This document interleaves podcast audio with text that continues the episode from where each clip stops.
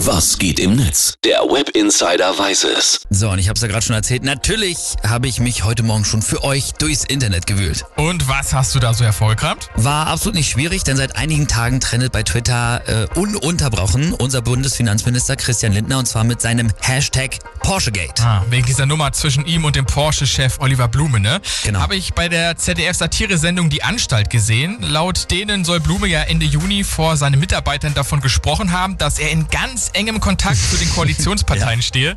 Lindner soll ihn fast stündlich über die Koalitionsverhandlungen auf dem Laufenden gehalten haben. Und so sollen dann ja auch die umstrittenen E-Fuels in den Koalitionsvertrag gekommen sein. Ja, da hat er ein bisschen angegeben und ja, blöd, dass das jetzt so rausgekommen ist. Macht natürlich die Leute sauer, ne? weil so ein Gekungele zwischen Politik und Wirtschaft darf es natürlich nicht geben.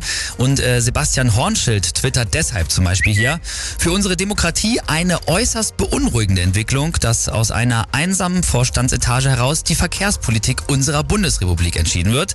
Und der Kanal Union Watch, der hat auch schon getwittert, schreiben, die letzten vier Jahre hatten wir Nestlé im Landwirtschaftsministerium sitzen und jetzt sind es wohl die nächsten vier Jahre Porsche im Finanzministerium. Es wird nicht besser. So, jetzt müssen wir aber auch erstmal festhalten, dass das ja erstmal nur Vorwürfe sind, ne? Ja, absolut. Aber irgendwie ist es schon komisch, so fishy so ein bisschen. Also, weil es hat sich noch niemand dazu geäußert, oder?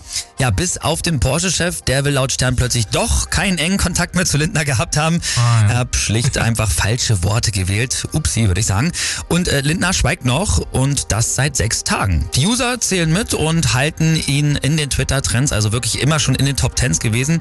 Und ähm, die fordern natürlich jetzt auch Reaktionen bis hin zu Lindners Rücktritt. Und deshalb erinnert sich Dennis K aus Berlin auch äh, an Christ, Christian Lindners Worte zu den Sondierungsgesprächen 2017. Ich denke mal, die Worte haben wir auch alle noch im Kopf. Es ist besser, nicht zu regieren, als falsch zu regieren. Jo.